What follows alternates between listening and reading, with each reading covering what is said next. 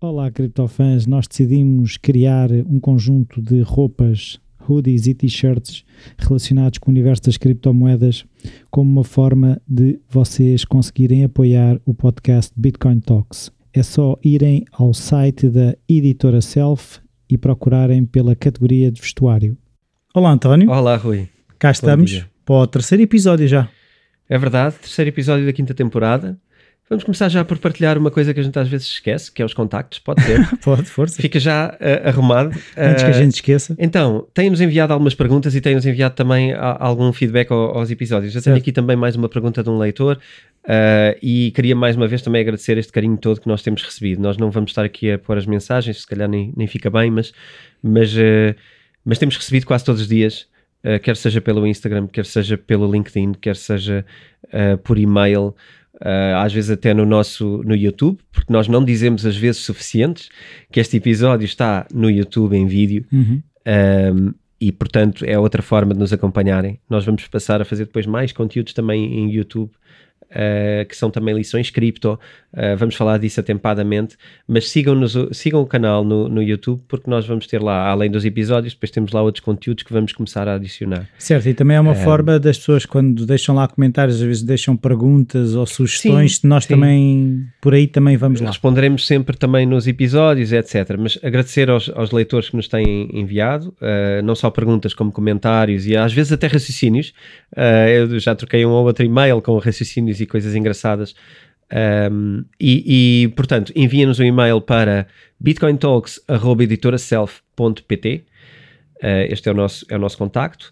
Aproveitem, se calhar, para visitar ali o site da editora e verem uh, não só o meu livro, que podem comprar com o desconto do podcast, certo? Certo. Como estas roupinhas que também que Sim, hoje... que hoje, hoje também vim Hoje, hoje estás no Bitcoin Talks porque uh, temos muito que falar sobre o momento atual da Bitcoin. Há, eu há muita bullshit o... também. É verdade, há muita bullshit. Eu estou com o FOMO porque eu acho que vamos começar a entrar em FOMO e hoje vamos falar de uma coisa que nós quase nunca falamos, que é uh, valores, pois. cotações. Hoje vamos aqui. Para onde é que uh, vamos, de onde é que vimos? Sim, vamos falar disso. Se calhar tu primeiro queres fazer alguns comentários. Aqui há pouco, em off, estavas-me a, a, perguntar sobre. Estávamos a conversar sobre alguma coisa da semana. Certo. Uh, e, e a, primeira, a primeira que eu estava que aqui a pensar, porque nós acho que foi no último episódio, também falámos no Jack Dorsey. O Jack Dorsey tem andado Sim. a aparecer muito nos nossos episódios, uhum. provavelmente devido ao Square, mas lá está. Ele agora, se calhar, está a ter um papel mais importante também no mundo de, das criptos. E ele falou que iríamos ter hiperinflação. Sim. Uh, e eu queria perceber um bocadinho aqui contigo o que é que isso vai impactar a economia mundial e, no caso aqui, como estamos a falar também do, do Bitcoin, uh, de que facto o que é que influencia as criptomoedas a ver uma hiperinflação. E se ele, eu não percebi foi se ele se referia aos Estados Unidos, se era uma coisa mais global. Uh, ok, então é assim, por Historicamente, a hiperinflação uh, tem, tem consequências muito claras e muito, e muito objetivas. Uh, sempre que, que aconteceu a hiperinflação, isso tem consequências normalmente no poder de compra do povo e de uma forma uh, de uma forma estranguladora, vamos dizer assim. Ou seja, ficamos todos mais pobres. Isto é o que significa a hiperinflação tudo o que nós estamos habituados a consumir, o nosso nível de vida médio, tudo aquilo que nós fazemos e estamos habituados a fazer, vai ficar muito mais caro e apenas acessível a, a pessoas que nós hoje chamaremos, chamaremos ricos ou milionários ou multimilionários, porque hoje em dia milionários já não é um bom número, Uh, antes era, agora tem que ser bilionários, porque milionários já não é bom o suficiente. E isto acontece por causa da desvalorização da moeda. Uh, o Jack Dorsey, eu não sou uh, nem o maior fã, nem o maior inimigo do, do, Jack Dorsey. Acho que ele tem uma história que tem que responder por ela. Às vezes não é muito boa. Como empreendedor, não sei, tem, tem coisas menos, menos bonitas. Uh, no entanto, Jack Dorsey é, um, é claramente um visionário, é claramente alguém que está normalmente em projetos muito uh, muito à frente do tempo. E só para mencionar alguns, uh, o PayPal, por exemplo, ele foi um dos promotores do PayPal. Da PayPal Máfia. sim, da PayPal Máfia. mais até do que o Elon Musk, de quem muito se fala sobre o PayPal. O Elon Musk chegou, a maioria da estrutura do PayPal já existia. Peter Thiel estava lá desde o início, não me sim, engano. Já, já havia ali uma estrutura e, portanto, há ali um uma colagem da parte do Elon Musk, mas, mas não foi o primeiro promotor do, do projeto. Uh, e, e, o Twitter, não é? Que, toda a gente conhece claro. e que hoje em dia substitui, acho que em grande medida, tudo o que são notícias e, e, informação e telejornais, porque as coisas acontecem em tempo real. É? Certo, é? tem, tem um impacto, ou seja, os tweets têm um impacto que poucas agências noticiosas têm, não é? Sim, e hoje em dia o que tu tens é, é a verdade é a minha experiência recente é se eu estou com alguém que é um utilizador intenso do Twitter, uh, imagina que há um atentado, isto já aconteceu, é por isso que eu me lembrei desta imagem. Uh, há, há, um atentado e muito antes de haver o breaking news da televisão, de, de inserir o atentado, se calhar uh, eh, 20 minutos antes, já eu sei, porque alguém comentou comigo, porque está comigo naquele momento, aí olha, houve um ataque aqui ou ali. E portanto, o que tu percebes é tu teres um Twitter. Estás em igualdade de circunstâncias com a redação de um telejornal. Portanto, tu apanhas as coisas no, na mesma velocidade que eles. E eles depois têm que pegar naquilo e traduzir para ti pois, outra vez, não é? Mas o problema Portanto, dos tweets é que não têm filtro, não é? A informação às vezes é. A questão depois é essa. E o filtro, mais uma vez, é o bom e o mau da vida, não é? Que é, às vezes é bom ter filtro, às vezes é mau, não é? Uh, é? É bom ter o filtro quando se calhar uh, no, no Twitter aparece informação ou que não interessa ou que, ou que simplesmente é contada de uma forma errada, não é? Ou de uma forma tendenciosa. E, e, e agora, quem achar que na televisão é diferente, pode achar que a televisão é diferente. Uh, mas não, eu não acho que seja diferente, não é? Uh, há uma há uma tentativa, mas não há, não há uma grande diferença. Obviamente que há agendas e obviamente que há vontades de, de mostrar o que se quer mostrar. Portanto, cada um faz o melhor possível. O Twitter tem a vantagem, não é? Quando identificamos uma boa fonte de informação, ouvimos aquela. E isto é bom, é como se tivéssemos eh, milhares de canais de televisão, milhões. Mas tu sentes que as pessoas que uh, a um certo ponto começam a ter essa responsabilidade, entre aspas, de serem uma referência para outros têm essa preocupação de manter uma coerência como deveriam e antigamente eram as agências noticiosas ou os jornais ou as televisões? Eu, eu posso ter que voltar mais tarde a esta pergunta para uh, descobrir alguma coisa diferente, mas a, a primeira resposta que eu te daria é: eu acho que as pessoas sempre foram pessoas e as organizações sempre foram organizações, e portanto sempre houve aquelas que fazem o seu propósito e aquelas que fazem aquilo que dá dinheiro. Ok.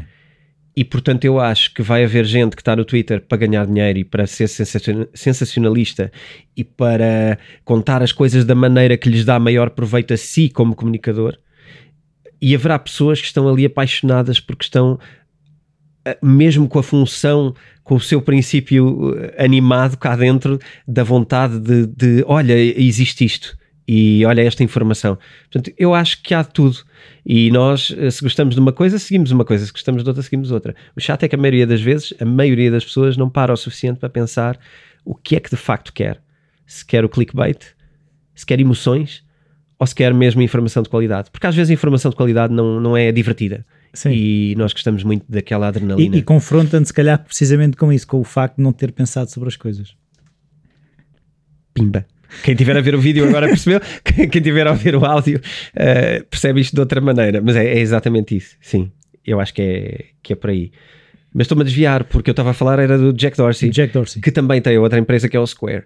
E aqui está a parte-chave. Sim, mas pelo uh, que eu eh, percebi, o Square, e, por isso é que quando eu li esta notícia, falava que ele, a informação que ele tem pode ser mais importante do que muitas outras informações, porque ele tem uma app que é o Cash, tem o Square Payroll, ou seja, a quantidade de transações que ele tem, o data, é? o número de dados que ele tem sobre como é que o dinheiro se está a mexer, pode permitir-lhe afirmar uma coisa com conhecimento de causa que se calhar muita gente não tem. Pronto, é, era esse o ponto que eu, que eu ia buscar. Essa informação é de facto o que eu acredito também. A informação que tem que ele tem ao nível da análise de dados de, das empresas permite-lhe perceber uh, que esta hiper, hiperinflação, isto não é um algoritmo assim tão complexo, isto é uma questão de perceber subidas de preços. E tu consegues perceber subidas de preço quando tens algoritmos que analisam as compras e as variações de preços naquilo que tu compras. E claro que isto é feito. Portanto, ninguém acha que cada vez que faz uma compra na internet que isso não é registado, o produto que foi, quanto é que custou, não é? Uh, de onde é que a comprou, tudo isto é analisado para gerar algoritmos que permitem a algumas pessoas, a algumas organizações prever o futuro. Este é o objetivo, é o único objetivo destas empresas fazerem o que fazem, até porque algumas destas aplicações são gratuitas. Uh, não, não, não será o caso sempre, mas algumas delas são gratuitas porque esta capacidade de ter informação é uma, é uma loucura. É, é um... o, o dinheiro é o acesso à informação. É como tu é, é como tu estares a jogar um jogo e depois há alguém que está a ver toda a gente a jogar o jogo ao mesmo tempo. Portanto, é como tu estás a jogar póquer e alguém vai por trás da mesa e está a ver as cartas de toda a gente. É isto. E, portanto, o, o Jack Dorsey é o, o fulano que está atrás do, da mesa de póquer a ver as cartadas de toda a gente. Portanto, sim, ele tem essa informação. E ele, quando disse isso, eu creio que ele até mencionou It's happening. Sim. Portanto, ele não está a dizer que vai acontecer, ele está a dizer que está a acontecer. And it's already happening. Uh, eu, eu, estive a fazer alguma investigação aqui no último mês, no início deste mês, não concluí ainda o meu objetivo, mas andei a, fazer alguma pesquisa sobre, sobre as questões de inflação e as questões de emissão de moeda. Eu já, já tenho falado, uh, acho que desde que lancei o livro em 2018, que eu falo da impressão de moeda, da impressão de dólares e impressão de euros. Uh, estes números não são falados normalmente no, no, dia a dia e não aparecem normalmente nas, nas, notícias, nem sequer nos jornais económicos, não, não é costume aparecerem estes números de forma clara. Uh, estes números têm que conduzir à, à, à, hiperinflação, não há aqui, não há aqui uh, grande hipótese. A questão curiosa é que no meio desta pesquisa que eu fiz, uma das coisas que me ficou muito clara foi aquilo que em Portugal se chamava o IPC, que era o Índice de Preços, Índice de Preços do Consumidor, uh, que era a forma de nós medirmos a inflação. Portanto, basicamente é um conjunto, é um pacote básico uh, de bens que nós compramos regularmente na vida, desde alimentação até uh, energia, gasolina. Sim, vestuário, coisas para casa, não é? Uh, também, eventualmente, os bens mais duradouros, como automóveis ou outras coisas. Existe um cabaz, que é o cabaz uh, do IPC. O que acontece e que permite às governâncias mundiais ou aos partidos ou aos governos mundiais dizer um, que não está a haver inflação é porque esse cabaz está a ser alterado. Ok? E isto é claro a informação que eu estou a investigar é americana, portanto é uma informação dos Estados Unidos, eh, não é europeia, eh, porque acho menos relevante a europeia em termos mundiais. Vai ser sempre o que acontecer nos Estados Unidos, vai ser o que acontece aqui. Eh, e, portanto, este cabaz permite assumirmos que não estamos a ter inflação porque é medido em, comparação com esse cabaz. Mas esse cabaz já não é o mesmo de 1980. Okay. ok? Se nós usarmos o cabaz de 1980, nós estamos a ter bastante inflação. Claro.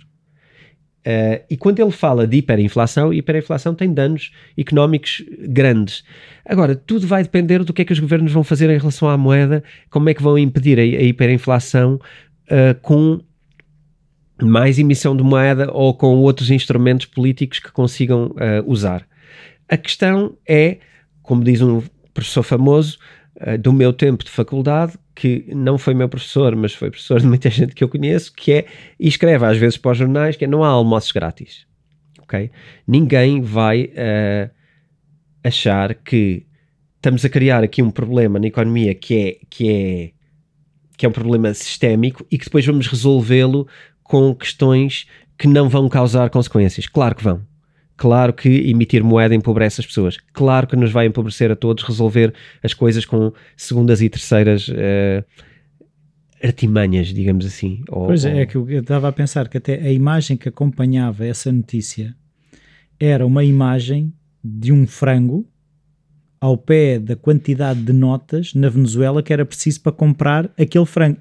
E, era assustador Sim. ver um frango, que será o quê? 3 euros, 4 euros. A quantidade era uma pilha enorme de notas, Sim. era o que era necessário em termos de notas para comprar aquela galinha, ou aquele frango. Aí entras no cenário da, da hiperinflação, que esses países é o que têm, sempre que falamos da Venezuela, ou aliás, isso está, está, está tanto no livro como, como no curso, Uh, e, Sim, e até no que- curso eu estava-me a lembrar quando, quando estávamos a filmar que até há, há gráficos que pusemos no, no curso em que se mostra a emissão de moeda, de, de perceber sim, essas coisas. Sim, há uma tabela sobre os países que emitiram mais moeda e, e- e, enfim, a Venezuela é, um- é um país com, com inflação superior a mil por cento, portanto, a partir daí percebes o quanto te custa o teu dinheiro eh, e, o, e o- o impossível que é gerirmos um salário assim e uma vida assim, porque tu vais duas vezes ao supermercado no mesmo dia e os preços são outros. Portanto, isto é, é, é a hiperinflação descontrolada. Aquilo que eu acho que nós vamos ter nestes países do Ocidente, eh, Estados Unidos e Europa, é uma hi- hiperinflação mascarada. Eh, que não vai parecer isso, mas vai ser isso na verdade. Pois é, é que eu não sei se tem a ver, mas eu penso que sim, daquilo que eu entendo de inflação, que não é propriamente a, a minha área de expertise, mas ainda este fim de semana estava com um grupo de amigos e estivemos a, falar, por exemplo, umas pessoas que começaram a construir a casa.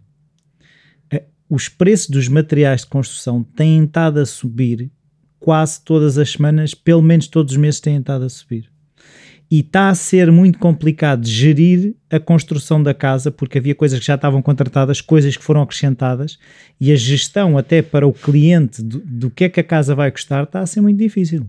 Neste momento eu acho que nem é difícil, é impossível. Porque tu tens aqui outro problema e aqui há, há que separar duas coisas. Há, há isso, mas, mas é preciso perceber que, e, e aqui vai haver muito jogo entre desculpar-nos com isso e isso ser uma realidade. Há Mas- dos problemas de logística e Sim, entregas Sim, e sim. Tu tens uma questão da, da pandemia ter parado a economia mundial, que toda a gente achou que eh, era a melhor solução na altura. O que acontece é que as consequências disso não foram no momento, vão ser depois. E não falo só do desemprego, falo de, eh, repara, quando tudo parou, tu foste consumindo tudo o que estava produzido na cadeia de produção, dali para a, portanto, do fim para o início. O que acontece é que tu tens uma área de ruptura enorme na logística mundial, que é tudo o que parou e que tu não sentiste porque estava produzido, porque havia estoques de coisas, mas estava a ser mas consumido estava a ser consumido. a uma velocidade superior à que estava a ser produzido. E estava parado ou quase parado. Pois? Portanto, desde o abate das árvores, né? vamos começar por aí, desde Falta a extração do madeira. alumínio, desde a extração do ferro, não é? Vamos começar por aí. E chips daí, para carros, os carros estão com problemas de entrega porque não há chips para os carros. está parado e, e- e não se sabe quando é que arranca. Agora, é, é só fazer a conta. Qual é o tempo desta logística, de, de- desta cadeia de logística, desde a produção do, do carro, que vai arrancar quando houver esse material, que são os, eh, os transistores, os micro. Já me descreveram as peças que têm maior dificuldade e agora não, não me recordo exatamente. M- mas estão parados e estão à espera dessas peças para poderem, para poderem seguir. O que é que acontece? Daí para cá é esse o tempo que vai levar até chegar cá a primeira viatura, não é? No, no caso dos carros, há outros, há outros cenários eh, como, como esse, na área da construção, de inúmeros materiais que quem os tem em armazém sabe o valor que tem, não é? Claro. Sanitários também era uma das questões que estava a falar que está. Neste momento, tudo deve estar quase com stocks esgotados. Portanto, Quem tem faz valer. tens- tu dizes, epá, este fulano se quer mesmo fazer isto nos próximos seis meses ou um ano, ou compra a mim ou compra outra igual a mim, mas não tem hipótese. Não vai chegar mais nada, é isto. Não vai comprar mais barato. Não vai comprar mais barato. Eh, Quer dizer, não estou a dizer que todos estão com preços concertados. Isto não é bem o mercado da gasolina em Portugal. Eh, Aproveitei esta piada. Eh, mas, Que não tem graça nenhuma. Não tem graça nenhuma, porque nós é que levamos com isto tudo, não é? Eh, não estou a dizer que tem preços concertados, mas claro que as pessoas sabem o que têm na mão e as vontades são iguais, portanto não é difícil, não é? Não é difícil eh, as pessoas perceberem que também ele próprio, quando vender aquilo, também não tem nada para vender. Portanto, ele tem que fazer valer aquilo que tem. Isto não é só malandros. Isto também é pessoas que têm cuidado da sua vida, não é? Ele só tem aquele stock, nunca mais vai receber.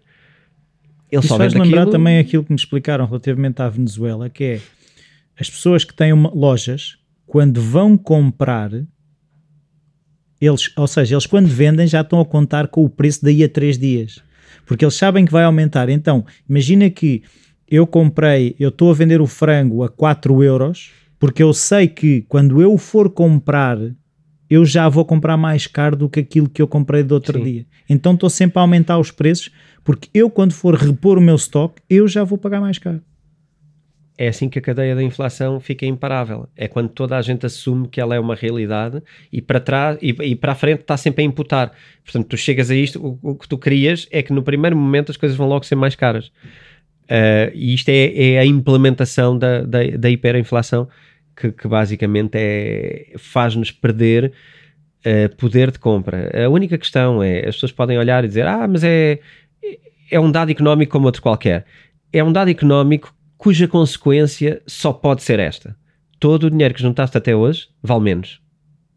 Não há outra hipótese. E isto não é bom. Diminui o teu poder de compra, em princípio diminui também a tua qualidade de vida, não é? Porque o, o, teu, o teu euro vale menos. E portanto, se tu andaste a juntar euros para um dia mais tarde, não é? E, e se tu juntaste, agora vale menos. Mas quando juntaste, valia aquilo. Né?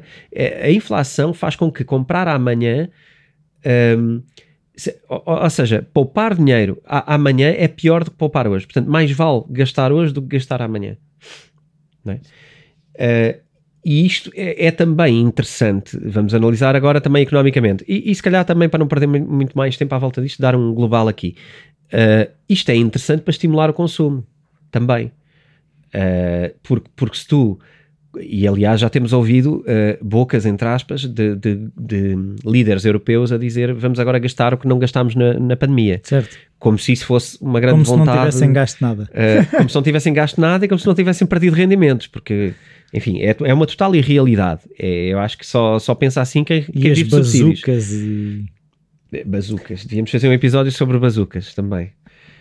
Uh, nem, nem, vou pegar em bazucas, Bitcoin vou só pegar talks armamento. Em, em, em, seduzir as pessoas a gastar. Epá, pronto, e que é aquilo que eu acho que vai ser a cassete nos próximos uh, meses. É a promoção de não, a economia está bem, comprem. Sim, sim. Uh, que, que é interessante para. Mas como é que tu podes fazer isso? Lá está. Se tu estás a ver que o teu dinheiro está a valer menos, que as coisas estão mais caras, como é que tu vais convencer alguém no seu perfeito juízo que é a altura para gastar dinheiro? Olha, começas por mudar o IPC, o Índice de Preços do Consumidor, e criar a ilusão de que as coisas não estão mais caras. E depois começas por subir uh, os salários mínimos. Mas para... tu vais ao supermercado e te percebes que aquilo que tu compraste há uns tempos, ou semana passada. Mas tu percebes-te mesmo. Não, a semana passada e já estás em, hiper, em hiperinflação. Eu estou mais não a estou falar... a dizer semana passada, mas imagina se tu tiveres uma noção de. Pá, eu tenho uma noção mais ou menos a quanto é que eu tenho comprado, por exemplo, determinados produtos ao longo dos últimos tempos. E quando aquilo sobe um bocadinho, tu apercebes-te. Pergunta cética: tens mesmo?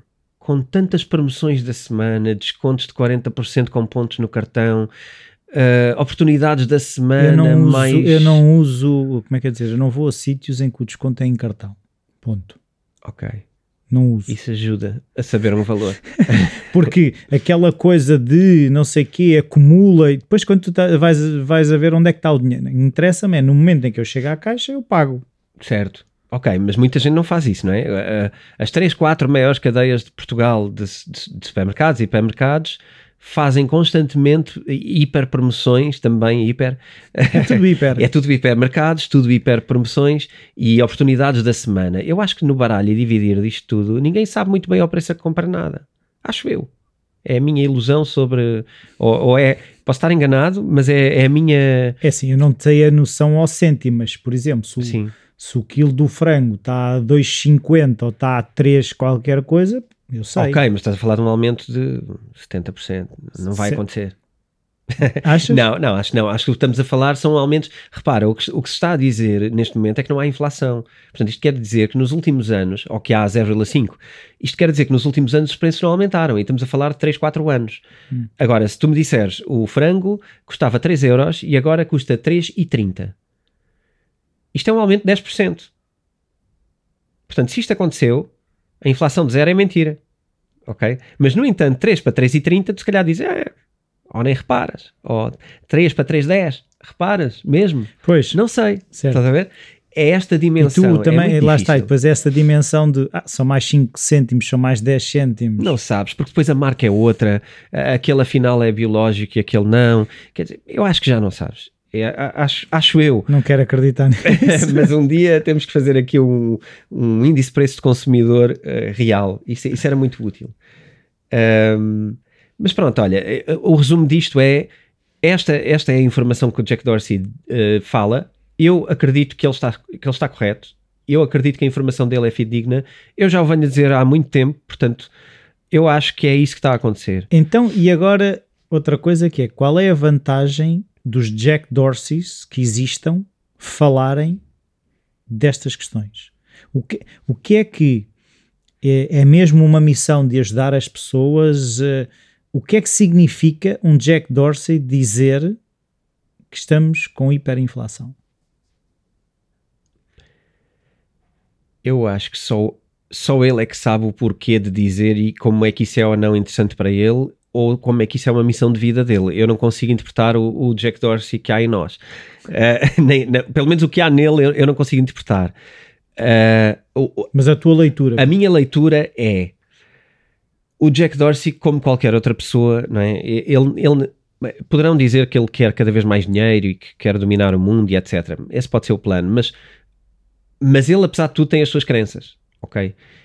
E, e sendo e essa crença de estar a, a, revelar isso ao mesmo tempo que estamos a vê-lo a dizer outras coisas sobre Bitcoin e sobre desenvolvimento e blockchain, parece-me que ele está uh, claramente no mindset de ver valor nas criptomoedas, ver perigo na forma como os governos mundiais estão a gerir o dinheiro das pessoas e ver perigo naquilo que pode acontecer em termos de políticas económicas, em termos de controles governamentais e até como é que isso possa condicionar as empresas e a saúde financeira das coisas. Porque, apesar de tudo, o Jack Dorsey é um empresário e, e se, se, o mundo económico estiver mal, as empresas dele também vão estar mal. Portanto, eu acho que, eu diria, uh, pondo assim alguma nobreza uh, que, eu, que eu atribuo só porque sim, uh, ele, ele não se irá mover porque quer mais dinheiro, nem vai dizer isto para quem enganar pessoas no curto prazo. Eu acho que ele está com uma missão na cabeça e está com uma ideia muito clara daquilo que acredita eu tenho visto coerência naquilo que ele diz. Certo. As coisas fazem sentido.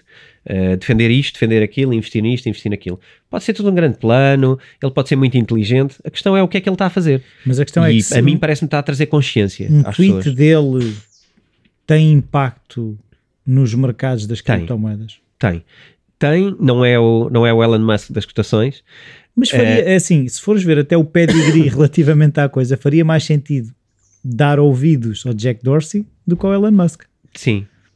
Sim, mas o, o Elon Musk é um é um herói, não é? Uh, é um herói, é um super-herói da nossa, da nossa banda desenhada social e nós vamos sempre ouvir o Elon Musk. O Jack Dorsey não é, mas, mas amanhã pode ser. O Jack Dorsey tem tudo para ser também um para ser também um herói. A questão é o Elon Musk parece mais fora da caixa porque uh, fala de coisas mais à frente, ou, ou, veste uma camisola de coisas mais astronauta, barra vamos colonizar Marte, que é uma coisa que está na ideia de toda a gente desde que nasceu. A nossa geração toda, eu acho que nós todos colonizamos Marte desde que nascemos. Quer dizer, eu lembro de ser pequenino e, e, já ser essa a visão e andar a ler livros de ficção científica de sociedades em Marte e coisas. Quer dizer, é, e mesmo estava a pensar, se calhar há mais pessoas que sabem que a Tesla é do Elon Musk do que pessoas que sabem que o Twitter sim. é do Jack Dorsey. Sim, sim, sim. E o Elon Musk sempre usou uma máquina muito mais poderosa uh, pessoalmente. Marketing pessoal. Sim, sim, sim, muito mais. Talvez também seja uma pessoa mais excêntrica, não sei. Não sei se é mais excêntrico, mas pelo menos é mais exposto. É. E o Elon Musk também, uh, de há uns anos para cá, tem sido muito. Uh, o pessoal já não se deve lembrar de como é que ele era há uns anos atrás, mas eu acho que ele está muito mais, desde que existe Twitter, é engraçado, uh, muito mais público e muito mais não quer saber o que é que pensam de algumas coisas que ele diz e de algumas coisas que ele faz. Uh, tem uma fase engraçada aqui na, na, vida dele, nos últimos talvez 5 anos. Sim, mas também é engraçado que tem a ver um bocado, se tu fores ver, com a necessidade que a Tesla andasse. Quase, quase coincide eh, ele ser mais público e também a Tesla começar a, a ter a necessidade que... de não é, acho que não é inocente. acho que ele sabe o valor de, de, marketing que o nome dele tem e usa. Não acho que o Jack Dorsey tenha, esse, tenha tido essa necessidade. Ou podemos daqui a dois anos estar aqui a gravar a décima temporada do podcast e estar a dizer: olha, conforme falámos, agora o Jack Dorsey é, é o novo Elon Musk na popularidade. Uh, ele tem sido mais behind the scenes, acho eu, um bocado. Uh, mas também é preciso ver que nós estamos em Portugal, estamos na Europa, isto não é os Estados Unidos. Uh, nos Estados Unidos a consciência sobre estas pessoas é muito maior. Okay? Nós só apanhamos aqui uh, boatos de boatos. no geral, o Elon Musk é uma figura muito conhecida em Portugal e quase toda a gente conhece, mas no geral também nos Estados Unidos o Jack Dorsey também é extremamente popular. Certo. Simplesmente mundialmente o impacto não é uh, desse, desse nível.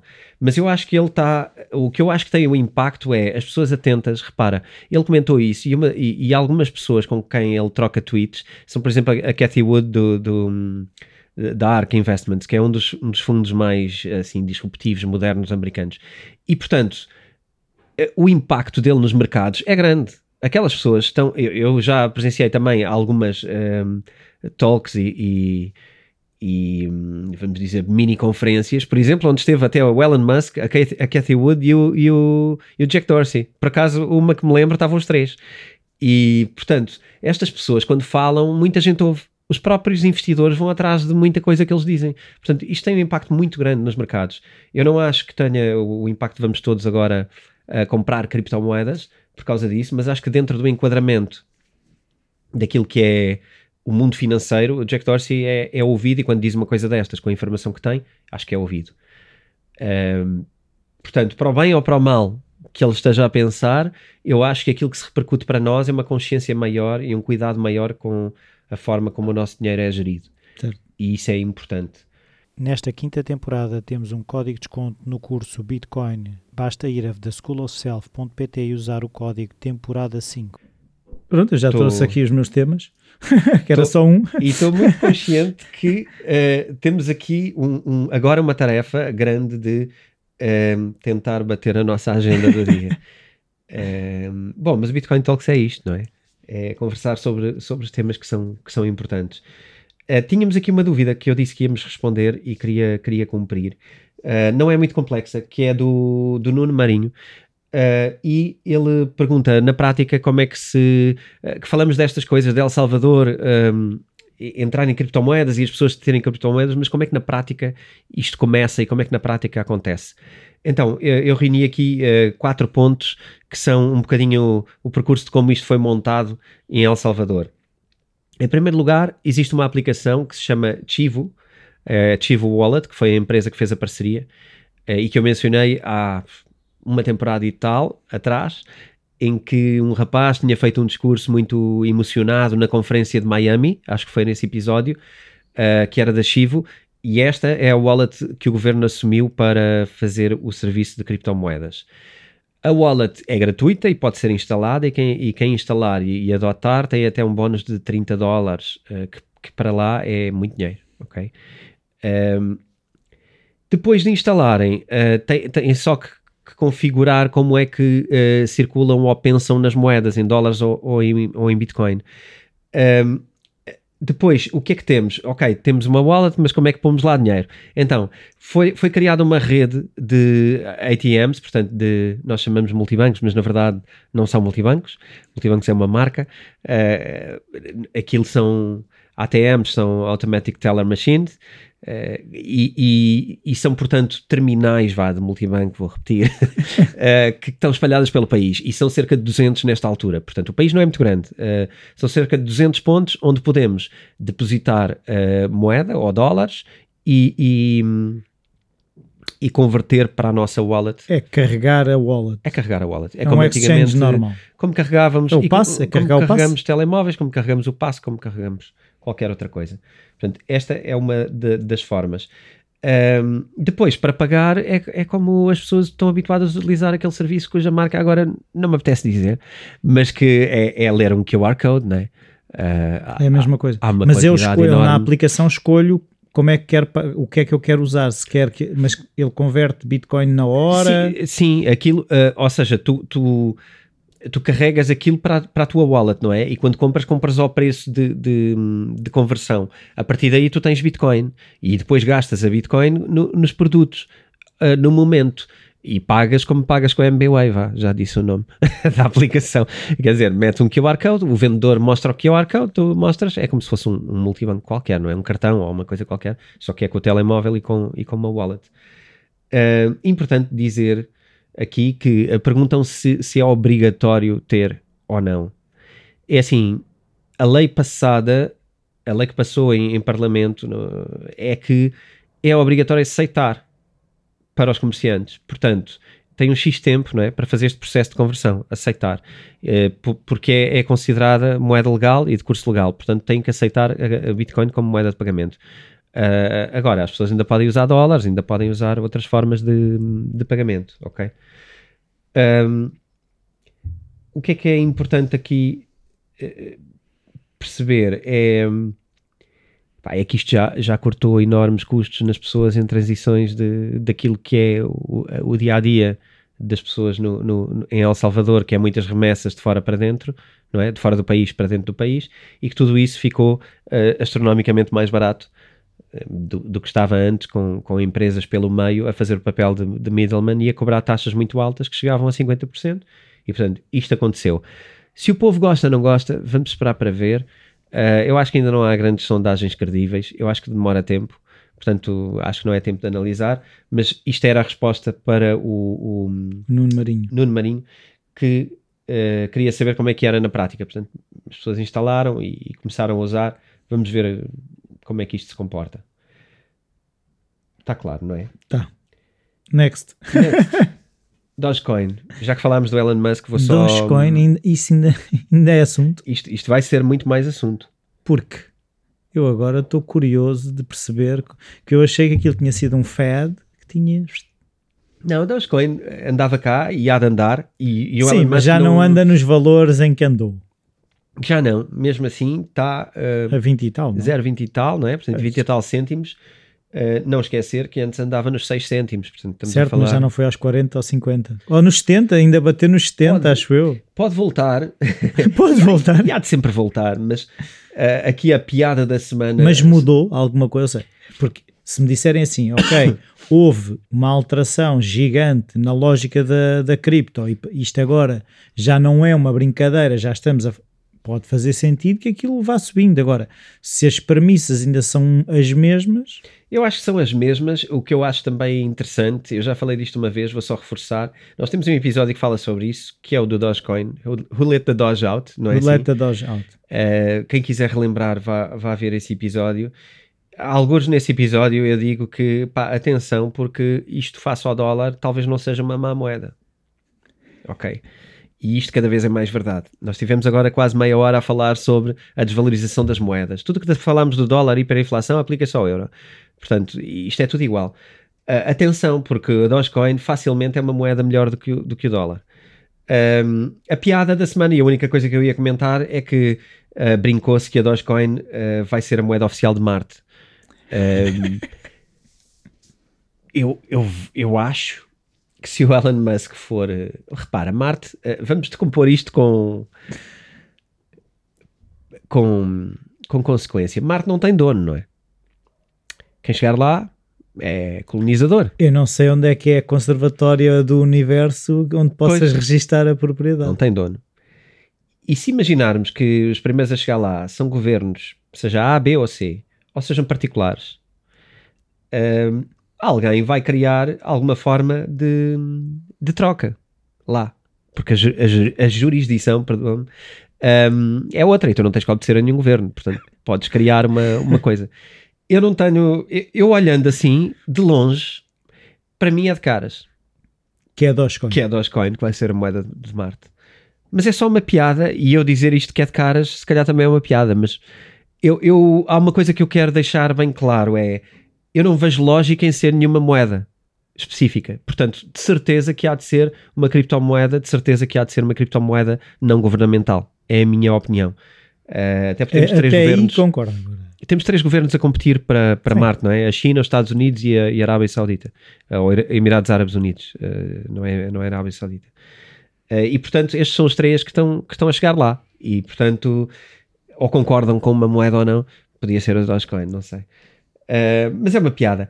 Uma coisa que não tem piada nenhuma uh, e que é muito grave é uh, um, uma, um tweet do James. Desculpa, tenho de conferir aqui só para não me enganar o nome. Schnelly, acho que é assim. James Schnell, ok. Schnell. Yeah. uh, é um dos co core, ou era um dos core development, ai, developers da, da Bitcoin e, e que saiu agora, uh, decidiu sair e um, o que ele disse faz-me ter a certeza que saiu por motivos de provavelmente de segurança pessoal ou de, hum, de temer alguma coisa, porque hum, ele fala num tweet uh, onde diz que decidiu fazer o step down da, da equipa de core developers e diz que hoje em dia os perigos legal, os perigos envolvidos legalmente para quem trabalha em desenvolvimento de Bitcoin são elevados. Uh, portanto, eu acho que isto é provavelmente a coisa mais importante que eu disse nos últimos 5 episódios. E a seguir vamos falar de outra coisa e vamos todos esquecer disto. Mas isto é muito grave e isto põe muita coisa em causa. Mas uh, só Bitcoin? Ou... Ele é dos maiores developers de Bitcoin. Certo, mas o que eu estou a dizer é se essas implicações e se essa lógica que o fez step down, se Ethereum tem o mesmo problema, se Cardano tem o mesmo problema. Eu diria que não. Solana, whatever. Diria que não. Poderão ter o mesmo, mesmo tipo de pressões, mas não tem o mesmo tipo de problema porque a Bitcoin não tem governância e não tem uma estrutura que os possa que lhes possa, não tem uma testa de ferro que possa negociar e possa fazer frente às coisas, não é? Uh, a Bitcoin não negocia, a Bitcoin desenvolve. Portanto, tu não tens aqui, a Bitcoin não é uma empresa. A Bitcoin tu programas e se aquilo é melhor para o código, tu implementas. Não há aqui uh, eu sou do Ethereum e agora vou fazer uma parceria com a Volkswagen. Não, não é isso que eu estou a dizer. Estou a dizer e, se as E mais nenhuma moeda é assim. Ou, ou tens uma outra moeda assim. Porque o Satoshi não existe. Ou, ou, seja, porque não há essa personagem a ser eh, cartaz da coisa. Sim. Tu podes ser altamente pressionado, tu podes ser altamente condicionado, tu podes ser altamente escrutinado. Então, mas eu posso ser developer se não existe a empresa Bitcoin, qualquer pessoa pode ser developer Bitcoin. Certo. Por isso é que é open source, código aberto, toda a gente pode desenvolver. Ele era um dos core, porquê? Porque ele já tinha implementado centenas de, de, de soluções uh, para Bitcoin. É um dos mais ativos de, uh, desenvolve... Vá, desenvolvedores de, de, de, Bitcoin. Portanto, era uma das pessoas mais relevantes neste processo todo de fazer a Bitcoin chegar até, até hoje uh, melhor e mais eficiente do, Mas do que ontem. Mas isso então é o mesmo que uma equipa de futebol perder um dos seus principais jogadores. Fazendo aqui, tentando fazer aqui um, é, uh, um paralelismo. Sim, sendo que tens, que eh, tens de ter consciência de que essa equipa não tem um presidente, nem tem um treinador, não é? é Mas imagina que eram, tá como ali... tu estás a dizer, era um jogador que marcava muitos gols porque muitas das coisas certo. que ele implementava, ou seja, que ele programava, eram implementadas. Uhum. O que era uma mais-valia para a Bitcoin. Certo. Se, eu não estou a dizer que não haja lá outra pessoa tão capaz como ele, mas é menos uma pessoa como ele que lá está. É, mas o meu foco nem seria perder-se um talento. O meu foco seria trabalhar ali está a ficar complicado. E tá a mas ficar... o que é que é o ali? Se não existe. Ou seja, o ali é, é, tu, é tu dedicares tempo da tua vida e o teu talento a resolver um problema que é a Bitcoin e a melhorar esse problema. Uh, é isto mas ninguém lhe paga. Eventualmente tu, tu, recebes em contribuições, ou seja, eh, se tu te dedicas, existem, existem budgets para, para desenvolver. Budgets de onde? De... Não é uma empresa, é que eu agora estou a começar a tentar perceber... Certo, eh, eu, eu, explico isso, acho que no livro eu tenho uma parte onde explica como é que a equipa é paga. A equipa é paga uh, por contribuições, primeiro doações, Uh, o MIT tem uma parte de contribuição e uma parte de governância uh, dentro desse grupo, mas acima de tudo estamos a falar de core developers uh, dentro do GitHub, onde os desenvolvimentos são votados, onde há uma total democracia, portanto há, há todo um país de pessoas a votar constantemente em processos, em decisões. e por exemplo, tu tens a Bitcoin Cash a nascer de um fork porque developers acharam que era de uma maneira e outros acharam que eram de outra.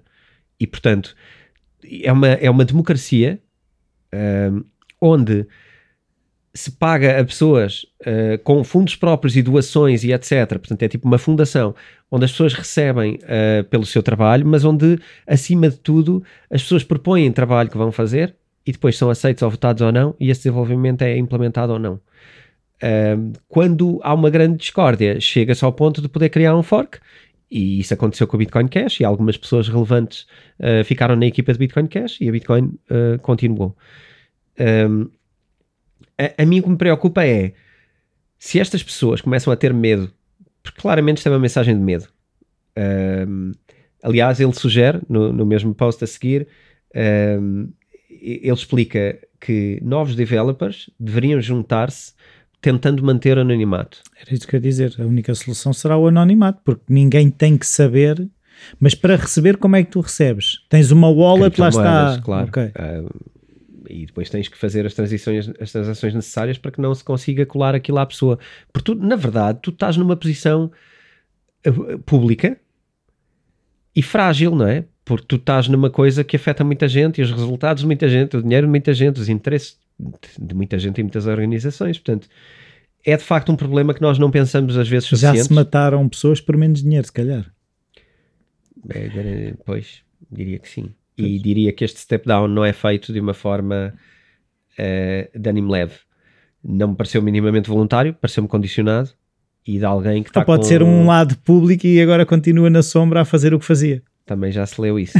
claro. Há posts, isso é óbvio. Uh, bela forma de dizer que vais continuar a colaborar não estando a colaborar.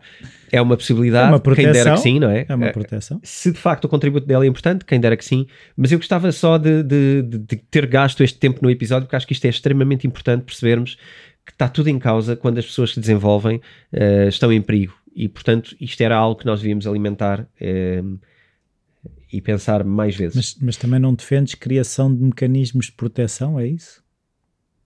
Não, eu acho que devem-se criar mecanismos de proteção. Mas acho Como? que o único possível. Mas quem é que os vai criar? Não, acho que o único possível é o anonimato. Acho que aqui não é há nada a fazer. Não há nada a fazer, não ser... estamos a tornar a Bitcoin numa, é num dólar. Claro. Não, não, não pode haver entidades que regulam entidades que controlam e protegem entidades. Se não é anonimato, é a nossa melhor proteção possível. E é aquela que nós não uh, cuidamos às vezes suficientes na, na nossa vida. Um, este episódio é patrocinado pela editora Self, onde podem encontrar livros sobre como investir, day trading e o livro do António, Bitcoin. Os ouvintes do Bitcoin Talks têm um desconto extra de 15% em todo o site. Basta irem a www.vidaself.com e usar o código Bitcoin Talks. Repito, basta irem a vidaself.com e usar o código Bitcoin Talks. Ponto 2 vamos aqui tocar rapidamente o, o, o ETF que tocámos na semana passada, uh, por causa das consequências dele, não é? Porque atingimos um all-time high, uh, portanto, uma cotação mais alta do que nunca na Bitcoin. 60 mil? Uh, em, em, dólares, 64 mil, 65 mil, creio eu, e portanto foi a maior cotação de sempre. Uh, isto não é só, aliás, isto não tem nada a ver com o ETF em, em, si, tem a ver com o ânimo que circula à volta do ETF, porque o ETF não faz subir a cotação minimamente, como, como falámos, não há Bitcoin nenhuma envolvida naquele processo, portanto aquilo é só. É Arda Nazaré. É, é só Arda, arda Nazaré, nas, nas garrafinhas que tu, que tu falaste e que eu não conhecia a expressão. E portanto não há ali nada. Agora, há um, há um raciocínio interessante para fazer. Em primeiro lugar, dizer que o, o CME ultrapassou a Binance o CME é os futuros da Bitcoin na qual o ETF se baseia. Ok? Portanto, o ETF é construído com base em futuros e não em Bitcoin. Uh, esses futuros, no CME, que era a Bolsa de Chicago, creio, uh, foi uh, atingiu o all-time high também de, de, de, vendas, nunca, nunca teve um, um, valor tão grande e bateu o Binance no que diz respeito à venda dos seus produtos compostos também. O que é engraçado para pôr em causa a posição no, do Binance face a isto tudo. Primeiro é condicionado, extremamente condicionado por causa das entradas de, de cepas e etc. que foi falado aqui. E depois, uh, portanto, foi condicionado pelos bancos e depois uh, teve o SEC com uma aprovação do ETF que já bateu o, o Binance logo na primeira semana em volumes de investimento. Isso para o Binance não é muito bom. Não é nada bom. Uh, não sei se para nós é ou não bom, mas para o Binance não é nada bom, porque acabou de perder uma posição para captar capital de exposição a criptomoedas que agora as pessoas expõem-se de uma maneira mais indireta Uh, e num mercado que consideram mais justo e mais pois, até que não ponto, justo, mas mais até que ponto é que por outro lado não é bom? Porque tu, nós até temos um episódio sobre o Binance e sobre a questão da, da posição dominante do Binance. Percebeu-se que se calhar uma é tão dominante que a mínima coisa deixa de ser dominante. Não é a mínima coisa, mas pronto. Isto é uma coisa grande é mas... uma coisa grande, mas mostra que é mais fácil tirar o, o presidente da cadeira do que, do Sim, que se pensaria. o Binance continua a ser o maior exchange do mundo eh, largamente, Mas o que conseguimos perceber agora é que sobre ativos com exposição a Bitcoin, há concorrentes no mercado tradicional e muito rapidamente. E isto não é ainda nada, porque um, este, este, este ETF é um bocado é um bocado fake, mas eu gostava de ir buscar uma analogia, porque é assim, uh, nós temos falado disto, e, mas por exemplo, no Canadá já existem ETFs com base em Bitcoin mesmo, ok? Uh, e uma coisa que eu gostava de fazer em termos de analogia é, isto, isto movimentou, estamos a falar de, eu anotei aqui, uh, 5 mil milhões, ok? Na primeira semana, 5 mil milhões de disposição ao, ao ETF. Queria só trazer aqui dois números. Primeiro, existe um, um, fundo e uma plataforma de, de, troca nos Estados Unidos que se chama Fidelity, uh, que é também um fundo. Uh, e o ETF da B2, que é este, este ETF que foi cotado no New York Stock Exchange, foi o segundo mais comprado nesta plataforma. Portanto, isto foi praticamente a compra da semana para tudo que são grandes instituições e grande dinheiro.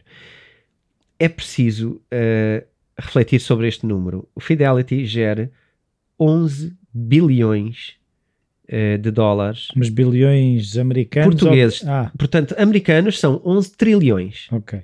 de dólares. Isto é sempre esta confusão. 11 trilhões de dólares. E estamos a falar de um ETF que não convence muita gente ainda porque é um ETF sobre futuros. Mas não achas que houve muita gente a comprar naquela postura de eh, eu não sei o que é que isto vai dar, eu acho que eles sabem o que é que isto vai dar. Eles sabem que estão-se a expor a Bitcoin. Aliás, eh, já houve inclusivamente repórteres eh, em notícias eh, nos Estados Unidos. Em Portugal isto não se fala na televisão, mas nos Estados Unidos isto é, não se fala de economia sem se falar de criptomoedas. E uh, N, os próprios a dizerem, pá, eu já tirei o meu dinheiro uh, do fundo A ou B, ou, de, ou de, não dizem o nome do fundo, mas já tirei o meu dinheiro de um fundo mais conservador para colocar num fundo que tem exposição a, a criptomoedas. Portanto, isto é altamente desejado por toda a gente que está na, na finança. Toda a gente quer exposição Mas a isto. essas pessoas não têm criptos? Essas pessoas, se calhar, não querem ter criptos porque ainda acham que criptos é uma cena geek e que é perigosa e que e preferem uma coisa que para eles seja um, facilmente catalogada uh, no IRS americano. Okay. E, portanto, não querem trabalho nem complicações. E eu acho que muita gente não quer trabalho nem complicações e nós estamos a ficar muito americanos e se calhar vamos pelo mesmo caminho. Portanto, facilmente vamos ali, compramos um ETF, estamos expostos a, a, a Bitcoin. Qualquer dia vende-se no supermercado. O teu amigo que tem mesmo Bitcoin diz, mas tu não tens Bitcoin? Ele diz, quer lá saber, estou a ganhar o mesmo do que tu e ficamos nisto. Uh, só quando as coisas correm mal é que, é que tu vais falar com esse amigo, mas aí nem falas, tens pena dele, já não vais xingar porque ele perdeu tudo. Mas só aí é que é diferente. Quando corre bem, está bem para toda a gente e, e, vai ser esta a conversa. Agora, o que eu acho importante e, e o motivo pelo qual eu estava a comparar aos Estados, um, desculpa, ao Canadá, é que a exposição no Canadá Uh, no Canadá existem os dois, um ETF de futuros e um ETF de, de spot. E o spot obriga a ter posse de, de, criptomoedas. Portanto, quem vende o ETF de spot Tem que ter. teve que comprar aquilo criptomoedas. nós falámos também no Portanto, episódio anterior. Sim, quando tens um título, tu tens mesmo uh, aquilo tu em tens criptomoedas. Tens laranjas para vender. Eles, eles têm. Uh, resultado, quando foi lançado o, o ETF sobre o spot, a quantidade comprada do spot é dezenas, centenas de vezes superior. Okay. Desde que o ETF de futuros foi lançado. Lá, não, porque eles lá têm os dois, tem o de futuros certo. e tem o spot. O de futuros representa, vamos imaginar, uh, 10. 100, uh, vá, 10. Então a esta dimensão eu diria que o outro vai representar 1700, imagina, o spot. Tem muito mais gente interessada, tem muito mais movimento de, de, de valor. Ora, isto foi só uma amostra do dinheiro que existe nos Estados Unidos e estamos aqui a falar de 1.4 mil milhões uh, de exposição que se fizermos uma analogia para spot, porque vai entrar uh, de certeza um, um spot nos Estados Unidos, ok? A minha opinião é que até ao final do ano vamos ter um ETF em spot. Um, e quando isto acontecer, vamos assistir a uma compra desenfreada uh, desse ETF. Mas isso irá e, fazer subir o preço da Bitcoin para pois, valores se calhar que nunca chegamos. E esse é o tema do episódio de hoje. Portanto, ao fim deste tempo todo é que chegamos ao tema do episódio de hoje, que é uh, acontecendo este filme, eu já explico melhor porquê, mas acontecendo este filme, provavelmente vamos assistir às maiores compras e à maior pressão de compra de Bitcoin que já aconteceu uh, nos últimos uh, Porque se for anos. spot, se eu estou a entender, tu tens que ter posse. As pessoas que querem criar os ETFs vão precisar de ter Bitcoin nas suas mãos, a procura vai aumentar, claro que o preço vai disparar. Certo. E isto, em teoria, acontecerá. Mas não é um nível de o Elon Musk fez um tweet. Se calhar é. É? Mas para cima. Pois é isso que eu estou a dizer. não é porque é superior. Uh, é... ah, ok. Uh, Ou olha, seja, que foi, um- olha que é drástico. Uh, podemos ver, dividir as culpas, não sabemos de onde é que vem o valor mesmo, não é? Mas um, eu acho que vai ser muito pesado. Acho que vai ser uma coisa muito forte, porque na verdade vão ter que comprar e vão ter que se expor à, à, à Bitcoin mesmo. Uh, há só aqui uma questão tricky que é, que é o, o- Se vai acontecer ou não. e, e é como é que vai acontecer. Eu vou dizer como é que eu acho que vai acontecer e posso falhar e tudo bem com isso, mas eu acho que o SEC só vai permitir aprovar um ETF sobre spot, portanto sobre compra real, quando os bancos tiverem regulamentado eh, que já podem ter posse de criptomoedas e fazer custody de criptomoedas. Os bancos terem Custódia. criptos. Os bancos poderem Eu depositar criptos Sim. no meu banco. Sim, e comprares cripto no teu banco e eles têm lá as criptos no teu banco. Numa wallet, não é? Elas não são físicas, portanto são, É- são é bem certo. virtual, Sim, tal como mas, os é- euros. mas- mas é isso. A questão é, eu vou ter uma wallet dentro do meu banco. Sim, tu estás na tua app do banco. Tens app do teu banco? Podes Tenho, ter? tenho, tenho. Ou tenho. pelo menos online. Sim. Pronto. Vai haver lá uma carteira que em vez de ser uma conta a prazo ou uma segunda conta ou o que for, Mas será é criptomoedas. not your keys, not your coins? Ah, claro que sim. será tipo Custódia. Revoluts e coisas? Sim, sim, sim. Não vais ter custódia, não vais ter as chaves privadas. Vão estar do lado do banco. Ah, e o banco vai ter a custódia do teu dinheiro. Ou seja, é como o teu dinheiro, também não está contigo. Ah, se o banco te fechar a conta, adeus, não é? E tu não achas que os bancos vão resistir a isso? Não, eu acho que os bancos estão a tentar ter isso. Ah, querem. Os bancos querem ter custódia de criptomoedas, Ok. porque amanhã tu queres comprar criptomoedas, nunca vais criar uma wallet, chaves privadas, ah, ter medo de ser hacado. Não. Tu vais ao teu gestor de conta, nem, nem vais ao gestor de conta, tu clicas no teu, na tua app do banco, comprar criptomoedas. Quanto? É, X. Comissão, vai para quem? para eles. Pronto, estás a ver porque é que querem, não estás? É Tô, simples. tô, tô. E depois, eventualmente, num, num, num mundo básico como nós às vezes somos, ainda te cobram dinheiro, como cobravam, para custódia de títulos. Ainda são capazes, durante uns tempos, eh, de cobrarem Taxas por taxas só o... para ter. Eu diria que isso já é demasiado arcaico, mas ainda é possível. É, eu, eu- eu já vi, eu nunca vi um porco andar de bicicleta, Tá mas bem, mas nós... já vi coisas eh, Ok, incríveis. Isso vai é? trazer muita gente que de outra forma não sim, entraria, Não sim. teria, que são sim. quase todos, não é? Sim. Esse grande mercado está por ir buscar. E quando Mas a lógica permitirem- será usá-lo como hoje se usa hoje em dia os exchanges. Sim, o banco vai ser um exchange. Vai ser um exchange. É mau, mas vai ser. É isso? Porque vai ser mais caro, não é? Vai ser sempre.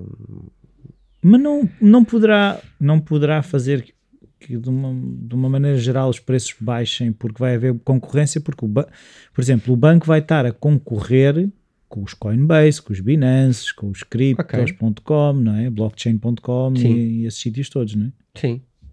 Sim. Poderá significar que a concorrência faça baixar preços.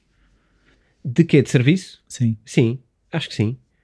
Acho que eh, estas novas fintechs, eh, e a Coinbase é praticamente uma fintech, o Revolut é uma fintech. A Revolut já tem criptomoedas, portanto, o que os bancos vão fazer é o que a Revolut já faz há dois anos para aí. Certo? não é? É É, é tu teres criptomoedas que não estão na tua custódia, estão na custódia deles, mas que são criptomoedas, compras, vendes, eh, só não são, not your keys, not your money, e isso eu acho que muita gente ainda não está eh, sintonizada para. Nem quer saber. Pois, mas eh, no momento da verdade é, é quando as coisas doem e depois vamos todos chorar que fulano A foi mau ou B foi mau, mas na verdade fomos só nós que não tomamos conta das nossas coisas, não é? Eu acho que isto é que é a grande questão.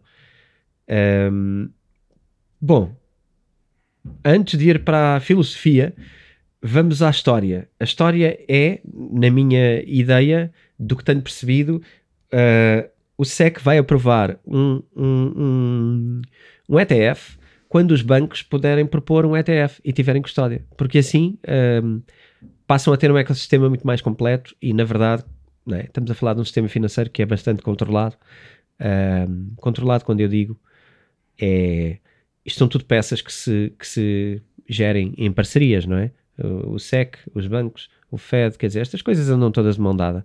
E, e eu acho que vão primeiro esperar que os players que eles querem uh, tenham condições para o fazer e depois então aprovam. Agora, eu acho que isto vai ser mais rápido do que, do que se pensava e eu diria que isto vai acontecer até ao final do ano. Uh, e estou aqui a fazer um, um wild guess, ok? Mas Não... o, que, é, o que é que te leva a achar que essas peças já estão, já estão, já estamos a chegar a esse ponto?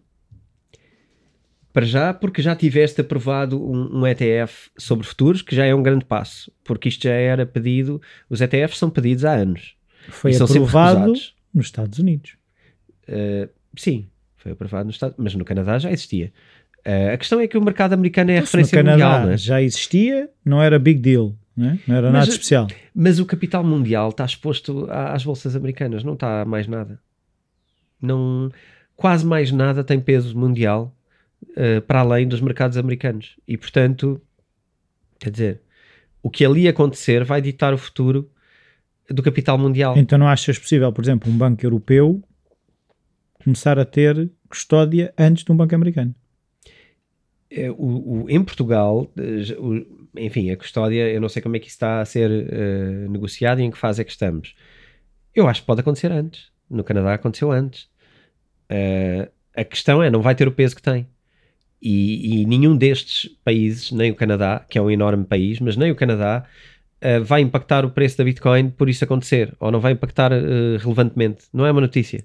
Mas se os Estados Unidos fizerem o que o Canadá fez, sim. Vai ser uma notícia, sim. E vai mudar o mundo financeiro da Bitcoin e vai mas, mudar por o valor exemplo. Se, imaginando agora a lógica de se a Europa, União Europeia, fizer através do Banco Central Europeu, uma coisa qualquer, validavam isso tudo não tinha o mesmo impacto que os americanos. Peanuts.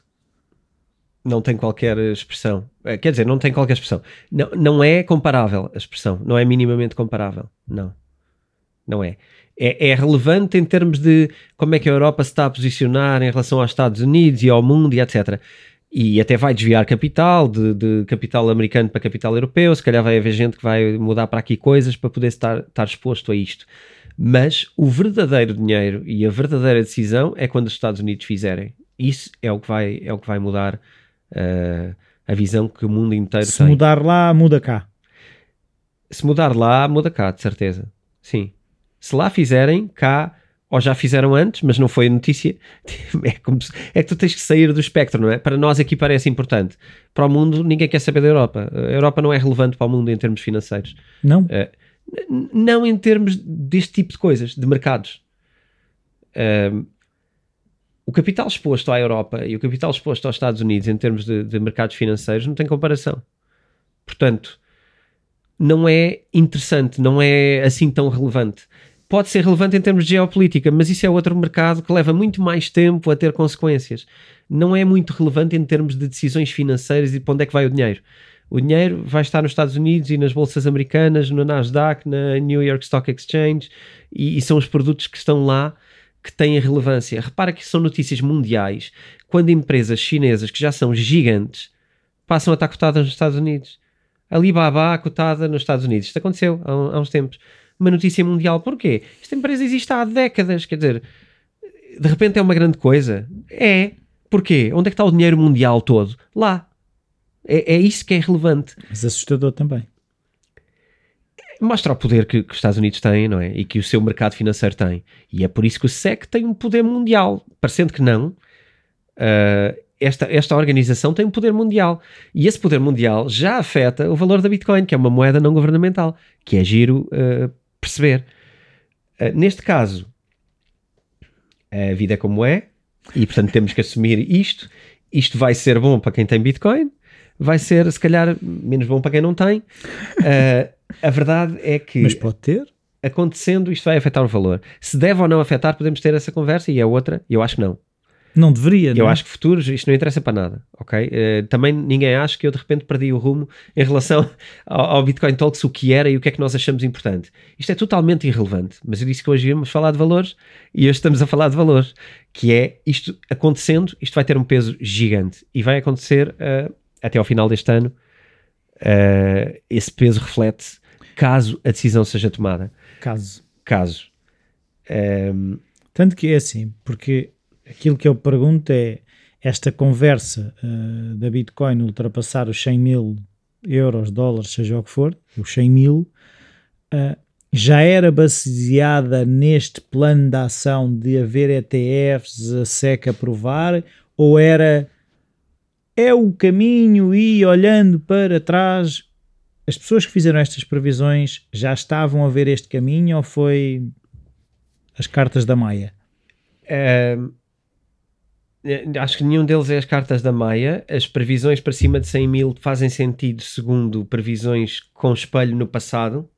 Fazem sentido chegar a esses valores, uh, comparando o que aconteceu antes, quando, isto e aquilo, portanto, repetindo a, as curvas. Uh, mas a outra versão uh, de que vai subir por causa disto, e que era o que eu estava a dizer há pouco, concorda, ou seja, são concordantes. E é por causa disso que, que, eu, que eu acredito que isto possa acontecer. Ok? Não, não quero minimamente estar a dizer que, que vai, vai, acontecer. acontecer claro. Não quero entusiasmar ninguém que vá comprar Bitcoin neste valor e amanhã. Não vendam a casa para comprar Pá, Bitcoin. Não, não, não. e nem investam por causa disto, porque esta não deve ser um motivo para investir. E de facto isto pode ir para 30 amanhã, ok? A Bitcoin está hoje a 60 mil dólares, pode ir para 30 amanhã e no final do ano está a 30 e, e nada do que eu disse deixa de ser eh, verdade, porque as cotações dependem de tantas coisas e principalmente do Wales e de vendas e de, quer dizer é impossível tu, tu estás a querer prever alguma coisa e estás a, querer dizer Whales, baleias? Sim, aqueles que nós falámos que os grandes whales, big whales, né, que têm uma quantidade incrível de, uh, de criptomoedas que se fizerem um dump, portanto se venderem uma quantia grande, vão impactar profundamente o mercado. E, portanto, isto pode depender de poucas pessoas. As cotações podem depender de poucas pessoas. Portanto, também não acreditem uh, ou, ou, não tomem esta coisa que eu estou a dizer como, como verdade. Uma pergunta, já agora. Só, só, estou a dizer aquilo que é uh, a narrativa que, que se está a conversar ao nível dos acontecimentos até ao final do ano e de que impactos é que isso pode ter em valores, ok? É, é só, eu só estou a trazer narrativas, não estou aqui a aconselhar eh, pá, investimentos a ninguém, nem, nem nada perto disso. Relativamente aos whales, queria perceber se, na tua opinião, achas que está a aumentar o poder dos whales ou está a diminuir? -se? Temos baleias maiores agora, ou mais baleias, ou achas que quanto mais conhecimento há, mais distribuído está? Essa é, existem a gente depois pode trazer algumas informações e se existe forma de poder consultar as whales e etc existem uh, online existem alguns sites que controlam isso. Eu vou tentar trazer isso no próximo episódio. Mas aquilo que nós temos assistido é as whales verdadeiras portanto as whales antigas estão constantemente a reforçar a posição. Portanto podem ter vendido aqui ou ali mas de um modo geral estão a, estão a acumular mais ok? Um, o que eu acho é que uh, daí para baixo está a haver uma distribuição muito maior. Portanto, Mas a questão é se overall as, as e, whales têm mais poder do que tinham ou não. Eu acho que de um modo geral não, acabas por não conseguir ter, não é? Porque uma coisa é tu teres muitas whales e poucos players e tu tens um peso muito grande, outra coisa é teres uh, algumas whales e muitos players e todos esses são altamente resistentes com ideias pessoais. Portanto, tá, quanto mais gente estiver, por muito pequenos que sejam, quanto mais estiverem, uh, mais diluído está o poder. Certo, mas tu tiveres, imagina, 5 whales com 90% Sim. do que existe. Complicado. Os outros 10% até podem estar distribuídos um, um Bitcoin por cada certo. pessoa. Sim. Vale nada. Vale, vale quando estão em causa o momento de quererem vender ou não. Porque repara, uh, eu, eu posso ter. Eu, eu, posso. Uma coisa é esses 10% estarem com um player que sabe que não tem mão nenhuma naquilo e que não controla nada e então decide: bom, se calhar vou sair de jogo, se calhar vou sair. Ou vou vender aqui porque tenho medo. Outra coisa é. Uh, um milhão de pessoas têm uh, 0,0001 e dizem assim: não, não, isto que eu tenho aqui não é para vender. Uh, isto vai para baixo, mas vai para cima, porque eles têm 90%, mas também não querem perder dinheiro. Portanto, eu não vou sair, vou ficar aqui quietinho. Eles querem que isto valha mais e eu vou à boleia. É diferente de estarem menos pessoas com, com menos dano. Uh, são muitos believers, ok? E quando são muitos believers, isto torna-se muito mais resistente. Uh, mas a verdade é, eu não tenho o um número absoluto, mas a verdade é que as grandes whales, muitas estão a, a continuar a querer comprar mais. Uh, Agora, isso também não é mau sinal. Quer dizer, uma coisa é boa, tem procura, não vejo isso como mau. Eu acho que toda a gente gostava de ter um, Sim, mas- um quadro do Da Vinci. Portanto, pá, há quem os tem, não é? E cada vez, neste cenário, seria há quem tenha quadros do Da Vinci e cada vez tem mais. Ok? Boa. Mas isso não te tira valor ao bem, não é? Isso traz valor ao bem, porque mesmo quem tem muito quer mais. Então, provavelmente. Mas, mas a partir do momento em que ele, essa pessoa decida vender, Sim, se meteres eh, 20 quadros do Da Vinci no mercado ao mesmo tempo, o Da Vinci provavelmente perde valor global, certo? E esse é o perigo dos whales, e é por isso que eu estava a dizer também que pá, a decisão dos whales eh, é mais, muito mais relevante do, do que a opinião que eu estou aqui a espelhar sobre o que é que eu acho que vai acontecer, né? Estou só a fazer aqui alguma futurologia porque alguns dados e algumas conversas levam-me a entender que provavelmente isto pode acontecer até ao final do ano, uma ou duas movimentações em mercados que tendencialmente resultariam em valorização. Ahm, E- Pois, isto tu estás a dizer que os whales têm tendencialmente reforçado, também não têm interesse em que andar a brincar muito com os valores. não, podem querer eh, materializar em algum momento porque se calhar querem tirar dinheiro e, e li- liquidar alguma coisa.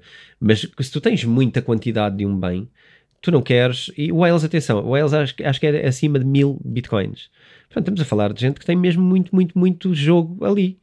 Tu não queres que aquilo valha zero, não é?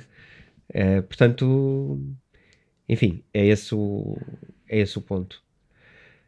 Ahm, por hoje é tudo neste departamento. Agora vamos ao departamento que começámos na semana passada.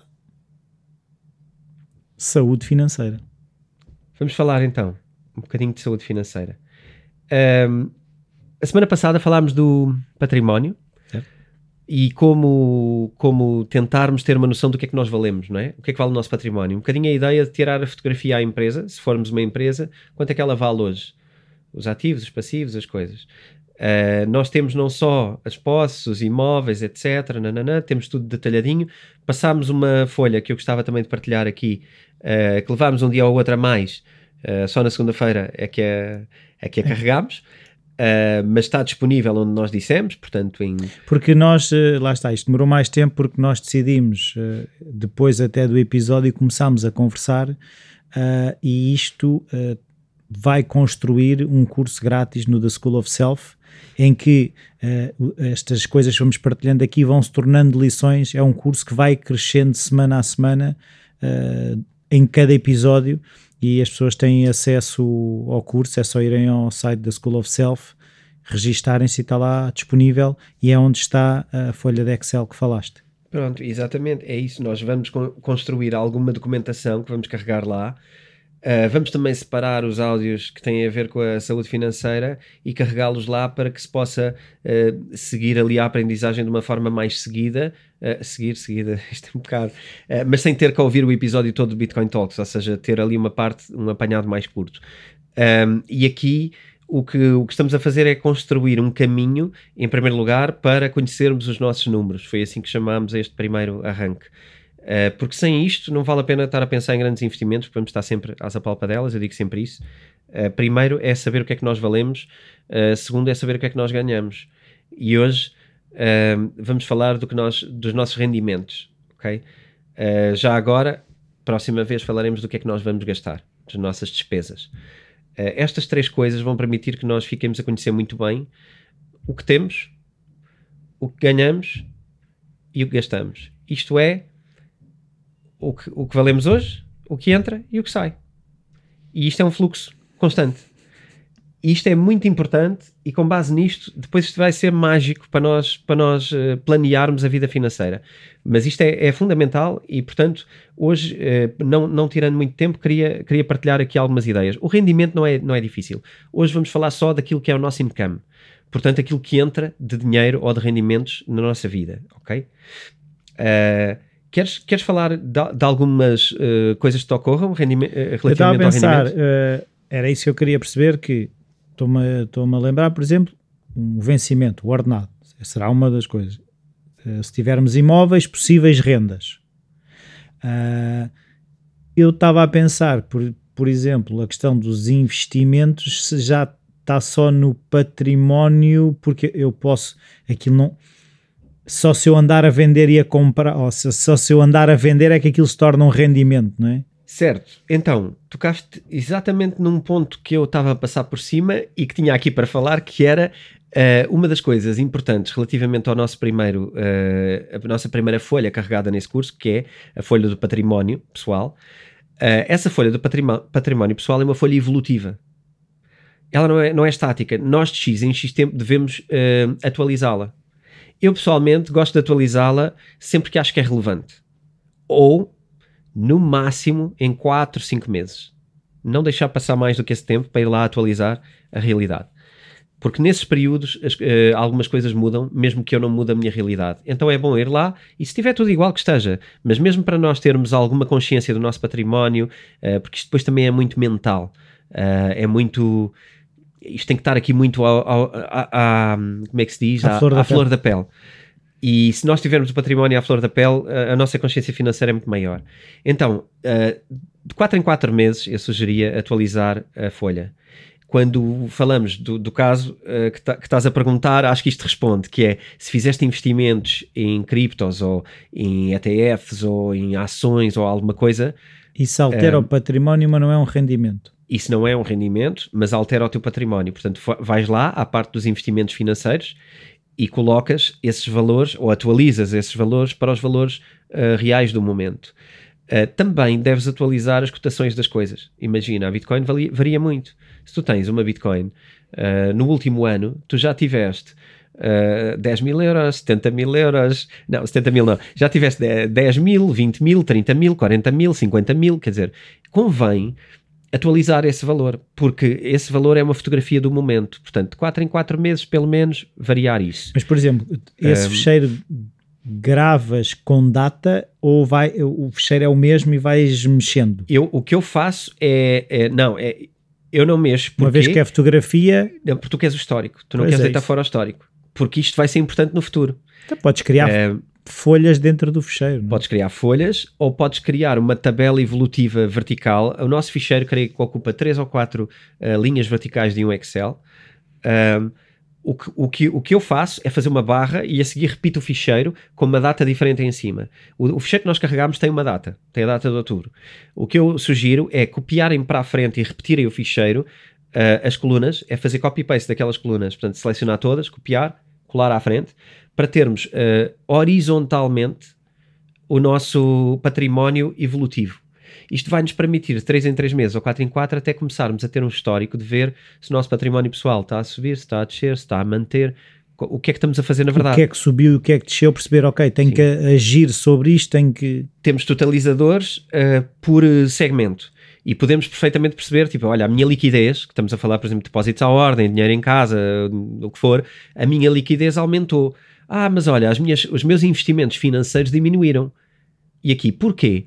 Ah, porque olha, não é porque eu tirei de lá dinheiro. Se calhar é porque eu tinha Tesla e a Tesla desvalorizou X. Se calhar é porque eu tinha uh, um investimento qualquer financeiro e aquilo desvalorizou. Uh, ou se calhar eu juntei algum dinheiro em liquidez e agora a liquidez baixou no, vai baixar no mês que vem, mas a minha liquidez foi investida, para os, vai para os investimentos. Então saiu daqui e entrou ali. Património total é parecido, mas tu alocaste percentagens diferentes dentro da tua carteira. Nós depois vamos detalhar estas coisas com calma, mas isto é só para ter uma ideia de que o nosso dinheiro ali entra e sai em gastos, o património é o total, uh, subidas e descidas são a nossa posse total. Agora, há deslocações dentro do património. Se comprarmos um carro e, e vendermos o carro anterior, se vendermos claro. um carro que valia 10 mil e compramos um de 50 mil, o património total pode ser parecido mas de certeza que temos menos dinheiro disponível e de certeza que temos um valor maior na coluna das viaturas, uh, nas linhas das viaturas. Portanto, uh, depois cada um evolui à, à sua maneira. Um, portanto. Sim, e é até a questão: se compraste o carro porque tinhas dinheiro, se tiveste que pedir um empréstimo. Sim, também temos lá uma coisa que eu aproveito para explicar um bocadinho, um, isto fica como, como retroativo, uh, que é alguns bens são um saldo entre aquilo que uh, o bem vale no mercado se o vendermos hoje e aquilo que ainda devemos desse bem. Por exemplo, se compramos um carro. habitação também. Por exemplo, a habitação. Se compramos um carro por 10 mil, mas pedimos um crédito de 5 mil e estamos a dever 5 mil, o nosso valor está lá uma, uma linha que nos diz uh, valor de mercado menos dívida nesse, nesse bem. Isso é muito fácil. Uh, aqui é difícil, ouvindo é difícil e, e, vendo é difícil, mas quem abrir a folha ao mesmo tempo vai perceber que isto é muito fácil. Uh, no caso das casas, eu separei, então temos o ativo, o bem, e temos para colocar expressamente o valor de mercado e expressamente o valor de dívida. A conta do, do bem é automática, não precisam preencher. Portanto, Uh, basta preencher quanto é que vale uma casa igual à minha hoje e quanto é que eu ainda devo ao banco. Aquilo vai fazer um saldo automático entre os dois e apresentar o valor da casa e só esse é que está a contar para o património, ok? Só isso é que é património. Quando devemos dinheiro é património a menos, quando temos proveito é património a mais. E onde é que entram os rendimentos agora? Os rendimentos são uma folha diferente uh, que não vai para ali, porque aquilo é uma fotografia do momento. Os rendimentos entram para uma conta de exploração de entra e sai e os rendimentos jogam em positivo ao mesmo tempo que os gastos e as despesas jogam em negativo. E daqui é que há de sair uma coisa que há de no longo prazo entrar no, no património, ok? Mas para já vamos nos concentrar na folha simples hoje, que também não temos muito tempo, mas vamos nos concentrar na folha simples, que é o rendimento. Não há assim tantas fontes de, de rendimento, já, já falámos aqui, tu começaste a introduzir algumas. Um, basicamente, o income é o dinheiro que nós conseguimos por mês captar. E eu se calhar queria só tocar aqui algumas nuances que podem dar dúvidas às pessoas. O salário parece-me evidente, toda a gente vai colocar com, com facilidade o salário como income. Rendas de, carro, de, carro, de casas. casas ou de imóveis que tenham alugados, uh, rendas de, de, outro tipo que sejam coisas garantidas. Uma renda é uma coisa repetida uh, no ano e, portanto, deve ser registada dessa maneira. São certezas, ou quase certezas. Uh, atenção aqui que tanto salários como rendas têm que ser divididos em 12 meses ok? Não vamos dividir em 14. Muita gente tem 14 salários ao ano. Vamos tentar fazer o total de 14 dividir por 12, ok? Vamos somar os 14, dividir por 12 e colocar só por mês. no mês. Uh, porque depois, no, no, fim da conta, isto é relativamente relevante. Um, temos algumas, algumas, outras, algumas outras fontes de rendimento um, e aqui para evitar alguns erros. Um, em primeiro lugar, queria dizer que existe um grande erro de, de acharmos que sermos ricos é termos uh, esta, esta coisa grande, o, o rendimento, esta, coisa, ah, esta rendimento, coisa do okay. rendimento num valor alto. Uh, isso, isso, não é sempre verdade. Muitas vezes uh, a nossa verdadeira riqueza não é o número que recebemos ser alto. É o património? É a relação entre o número que recebemos e o número que gastamos. Ah, claro. e aquilo que fazemos quando transformamos isto no património porque é muito fácil de uma pessoa que ganha menos ter muito melhor património do que uma pessoa que ganha mais. É muito fácil. Sim, se eu tiver um ordenado de 3 mil euros e tiver despesas 2.978 ou uma pessoa que recebe mil euros e tem despesa 200, é fácil é o chapa ganha, chapa gasta versus o, o que poupa. E, e, e, acima de tudo, não é só o que poupa, é também o que sabe investir, não é? Porque depois vamos falar desse equilíbrio. Porque sobre, dos, dos tais 800, eu posso pegar nesses 800 que sobram, investir, transformar, aumentar o meu património. Exatamente. E a pouco e pouco, uh, se calhar é 1000 por mês, depois é 1100, depois é 1200, depois é 1300 o que conta é subir lentamente o património e não tanto a questão do eu quero ganhar muito agora, porque não, não é por aí normalmente estamos focados no, na, na, coisa errada. O património é o que nos faz. Porque eu agora uh... estava a pensar, até em termos de comportamento, o facto de eu ganhar dinheiro rápido, a probabilidade de eu gastar rápido é muito maior. Sim. Porque claro. aquela ideia de uh, eu estou a ganhar 3 ou 4 mil euros, eu facilmente agora, para o mês que vem, vem mais 3 ou 4 mil euros, eu agora estou é uma grande verdade e esse é um dos pontos fundamentais que nós havemos de, de, reforçar, que é a relação com o dinheiro. Uma pessoa que ganha muito e gasta muito tem uma relação diferente com o dinheiro, como é óbvio, de uma pessoa que, que, que ganha pouco e gasta pouco. É? Para eles o dinheiro significa coisas diferentes. E aquilo que eu pretendo ao trazer estes assuntos para cada pessoa trazer, uh, registar e ganhar consciência é perceber que relação é que tem com o dinheiro quem é que nós somos neste circuito, neste fluxo. Uh, nós podemos ser qualquer um deles, nenhum está errado, não tem que estar errado, mas temos que saber qual. que é para depois, quando for a parte do investimento, quando, tomos, quando estamos a tomar decisões, a tomar decisões, porque depois as decisões tornam-se mais automáticas.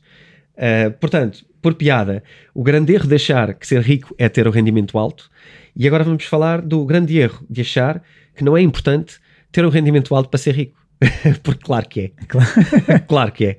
Claro que temos que ter rendimentos uh, altos para juntar um património uh, mais rápido. Ok? Temos que encontrar fontes de rendimento. Portanto, isto não é encorajar as pessoas a é pá, não, trabalha pouco e ganha pouco porque depois uh, há aqui uma forma. Mas, agora, mas eu agora quero pôr aí um bocadinho em causa, porque com certeza tu também deves conhecer casos de ah, esta pessoa teve uma vida uh, muito, muito, como é que é dizer, frugal, gastava muito pouco e quando morreu, foi-se descobrir tinha caixotes e caixotes de dinheiro e ele comia pão duro.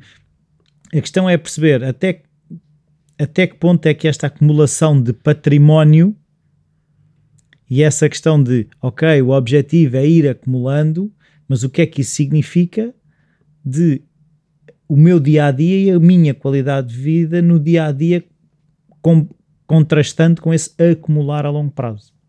Isso é, isso é uma das chaves da vida, não é? De, dos pensamentos que temos que ter na vida, e eu acho que é uma das chaves da felicidade, é sabermos que tipo de vida queremos ter, eh, quais são.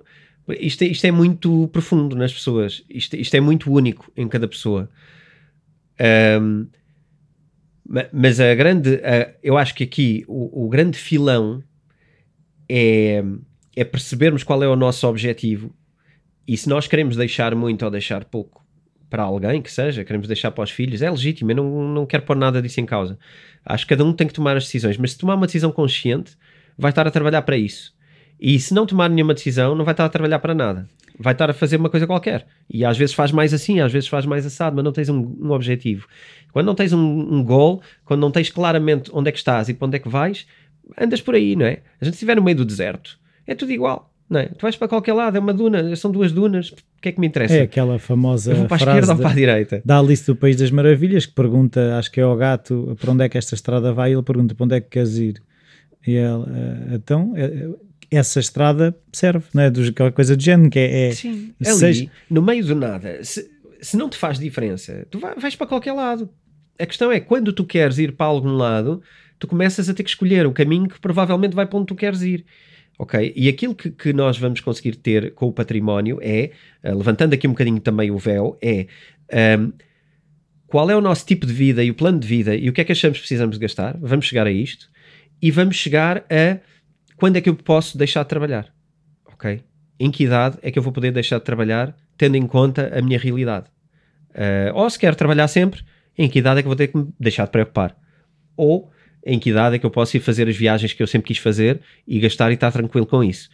O que nós vamos conseguir perceber é um, o nível de conforto que temos para o resto da nossa vida, ok? E, e, em todos os anos vai haver um nível de conforto comparável com o nosso património.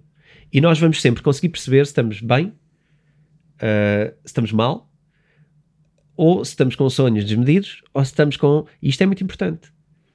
Uh, porque às vezes é, é, o nosso problema, às vezes também é, como não sabemos bem onde é que estamos, uh, não sabemos bem com o que é que podemos sonhar. Claro. Não, não é? E hoje em dia também há outra realidade. No outro dia apanhei um artigo no LinkedIn sobre isso, que era a questão de uh, altos cargos de empresas que preferem, por exemplo, tirar 4 ou 5 anos para acompanhar o crescimento dos filhos e voltar depois ao mercado de trabalho, mas não é um sair, o que eles dizem é sair, mas mantendo contactos, mantendo influências e depois regressam às muitas vezes até com outro ânimo e outro ímpeto e com novas ideias ao mercado de trabalho outra vez. Fazes, de que forma é que também a relação com o rendimento perante as fases da vida em que estamos. Se queremos acompanhar os nossos pais na velhice, se queremos acompanhar os nossos filhos mais na, enquanto são mais pequenos ou mais na adolescência ou o que for, não é? Sim, sim, sim, sim. Sendo que essa parte dos CEOs é mais fácil nos Estados Unidos do que em Portugal. Uh, Portugal, o mercado é muito pequenino e somos todos muito conservadores, mas, uh, mas sim, uh, as sabáticas, pelo menos de um ano, são algo que começa a ser mais, mais, mais ok em Portugal, mais respeitado. Ainda é um bocado olhado de lado em empresas mais conservadoras, mas começa a ser algo mais comum tirar uma sabática para estudar. Às vezes é para estudar, outras vezes é para viajar ou é para algum projeto, mas começa a ser muito comum. Uh, isto também é importante, não é? Como, como é que fazes isto? Com que património? Com que condições? E, isto é, isto é Sabendo é que o teu rendimento vai diminuir, qual é o desgaste no teu património, não é? Um bocadinho essa. Exatamente. Qual é o, e qual é o desgaste que o teu estilo de vida faz com o teu património? Então, se calhar, só para enumerar aqui algumas coisas que vão estar numa nova folha, que vamos deixar lá disponível também para download gratuito no theschoolofself.pt. PT. Um, e nesse, nesse, nesse mesmo lugar onde colocámos o património, uh, vamos ter também uma lição com a parte do, do rendimento, ok? Mas para citar aqui algumas coisas importantes para, para, para fontes de rendimento. O salário, fazer esta questão do, dos 12 meses, converter em 12 meses. Uh, rendas de imóveis ou outros, ou outros tipos de rendas. Uh, se temos algum side job, se vendemos alguma coisa, artesanato. Ah, podemos ter royalties de alguma coisa também. Podemos ter royalties. Royalties vai ser uh, também aqui no side job é um bocadinho a ideia de prestar serviços, não é? Se prestamos algum serviço, uh, sei lá, somos contabilistas, mas temos alguns clientes que são diretos por fora, uh, temos algum biscato, não é? Que fazemos, artesanato, alguma coisa que fazemos diferente. não sei, hoje em dia tanta gente faz tanta coisa como, como lateral. Um, pronto, juntar essas coisas, mas muita atenção neste juntar. Juntar valores realistas, valores que sejam médios anuais, ok? Que seja algo que já estão a ter agora. Não vamos, por, por, nós vamos fazer aqui é criar um mês exemplo. Um mês exemplo do nosso ano. Uma bitola. Portanto, se nós este mês vendemos uh, 2 mil peças, uh, 2 mil euros em peças de artesanato, uh, nós não vamos pôr 2 mil por mês, a menos que saibamos que vendemos 2 mil todos os meses.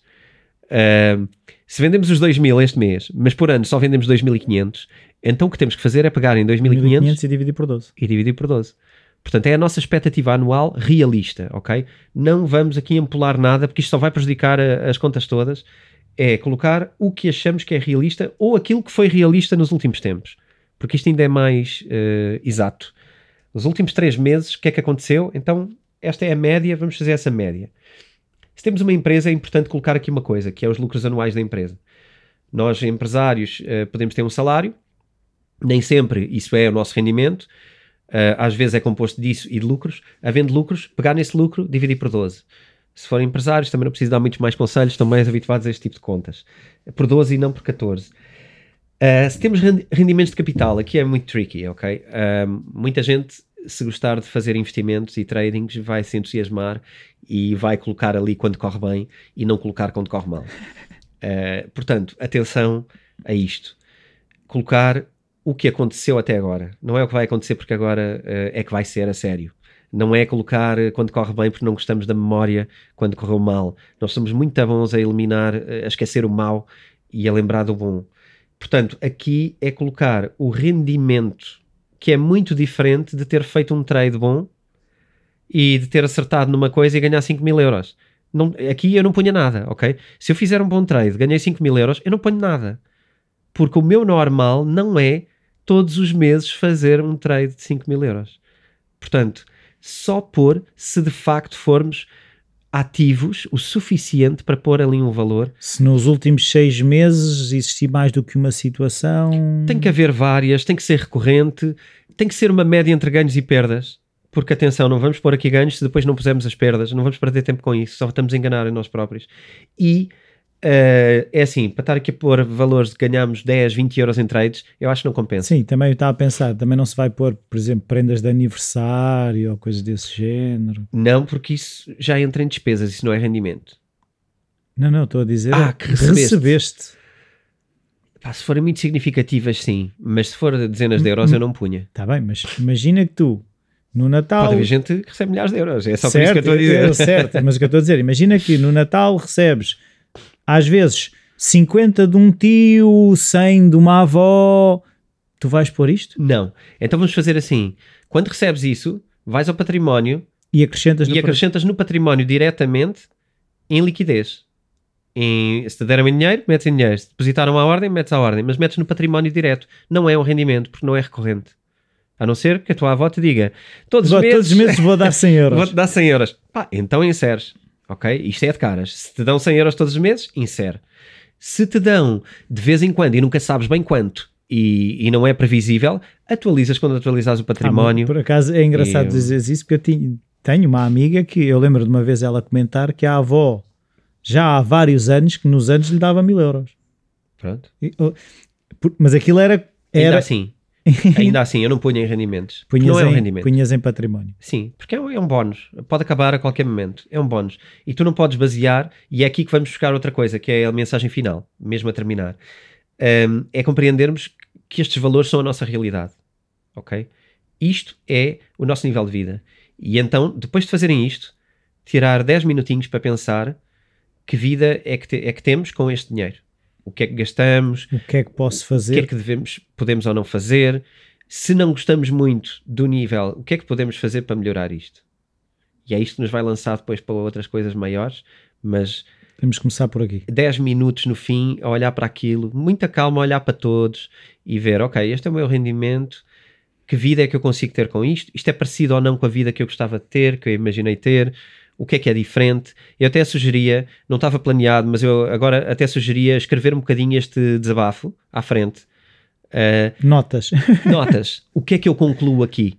Uh, que coisas é que eu o que gostava? é que eu sinto quando leio isto? Exatamente. O que é que eu estou a sentir? Porque o dinheiro é emocional, nós já também já referimos algumas vezes, e, é- e se calhar essa, esse exercício de eh, materializar essas emoções ali ao lado dos números também pode ser bastante Yeah. interessante. Yeah. E, e eu estou a dizer isto num, num ponto eh, não satisfeito, porque muitos de nós somos muito, ahm, queremos muito na vida, não é? Mas pode ser o contrário, que é ahm, como é que isto me deixa feliz, não é? E, e o que é que eu sinto pode ser isto, que é, epá, os meus rendimentos são muito fixes, tipo, está tudo Se bem. calhar eh, há muitos stresses que eu às vezes me ponho, se calhar não são justificados. Exatamente. Há, há um lado muito importante que é o nosso stress ahm, do achar que estamos sempre a perder.